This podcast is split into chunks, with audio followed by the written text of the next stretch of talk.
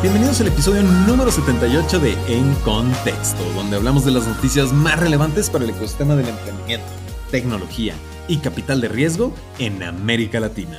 Sé que está un poco desaparecido, así que les traigo un par de updates de las semanas pasadas junto con la de esta semana. Y primero quiero arrancar haciendo un shout out a K50 que se tomaron el tiempo de invitar las cervezas en el rooftop de Toledo aquí en la Ciudad de México, donde tuvimos un montón de oportunidades de convivir con el ecosistema. De hecho, por ahí estoy viendo si me traigo al equipo de Senda.la que al parecer traen grandes noticias, ¿no? Pero hasta el momento no podemos mencionar nada más, ya llegará el momento de hacerlo. Así que vamos arrancando con las noticias porque hay mucho que actualizarnos y primero que nada, Altscore levantó capital para que todos puedan tener acceso a créditos. La startup ecuatoriana busca contribuir a que las pymes y más de 250 millones de adultos no bancarizados en Latinoamérica tengan acceso a un crédito.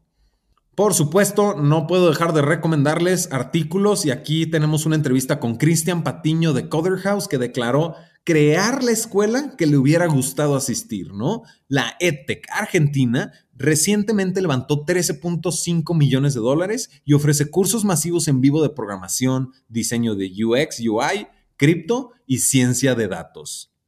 Nuestra siguiente noticia es Notco y Kraft Heinz, que aquí ya estamos hablando de estos trabajos en conjunto entre startups y corporativos que hacen un joint venture para una empresa de foodtech con la nueva compañía llamada The Kraft Heinz Not Company, LLC. Ambas empresas van a buscar reformular o crear productos basados en plantas y eso es un gran avance. Nuestra siguiente noticia es holding de e-commerce Valoreo que levanta 80 millones de dólares con esta serie B liderada por L. Catterton, perdónenme la pronunciación. Esta empresa ya reúne 160 millones de dólares en fondos de venture capital a menos de un año de su fundación.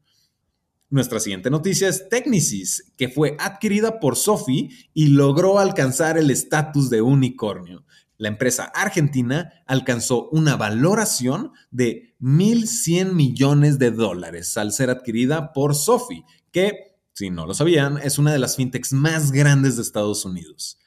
Nuestra siguiente noticia es Emilabs, que levanta su serie A para que las empresas contraten personal de manera más eficiente. La empresa graduada de Y Combinator trabaja con empresas como Walmart, Danone y Cemex para contratar mejores candidatos mucho más rápido. Nuestra siguiente noticia es la chilena WebDocs que se expande para automatizar contratos en Brasil. Sé que probablemente lo pronuncié mal, así que se los deletreo. Es W-E-B, D de dedo o X. La startup va a invertir más de 6 millones de dólares en los próximos dos años en el país, sede de muchas empresas multinacionales en Sudamérica.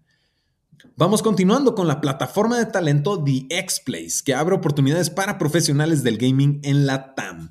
¿Quién diría que nuestros padres se equivocaban cuando nos decían que los videojuegos no nos iban a dejar nada? Ahora ya podemos trabajar como gamers profesionales, ya que con Angel Ventures, que voy a abrir aquí un paréntesis, ya que también tuve la oportunidad de convivir un poco con ellos en este evento que eh, organizó K50, y también con figuras del gaming como inversionistas, la plataforma es un marketplace de talento para profesionales y empresas de la industria.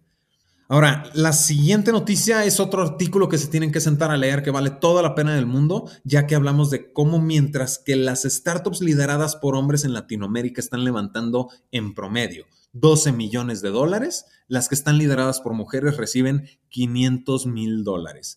Y en el artículo mostramos algunas. Para ya finalizar, tenemos que abordar a Rappi que hace de todo, incluso nuevos fundadores de startups, cómo este efecto cascada de gran talento genera otros grandes talentos. Y es que el unicornio colombiano tiene un gran efecto multiplicador ya que de entre sus ex empleados han surgido fundadores de empresas como Frubana, Home y Laika. Tienen que aventarse este artículo también, y con eso realmente concluimos las noticias más relevantes de esta semana para el ecosistema del emprendimiento, tecnología y capital de riesgo en América Latina. Yo fui César Miramontes, no olviden escribirnos a arroba contexto guion bajo y arroba un Miramontes más. Si tienen noticias que dar a conocer, estamos más que abiertos para escucharlas y darlas a conocer al ecosistema. De nuevo, yo fui César Miramontes y ahora sí estás en contexto.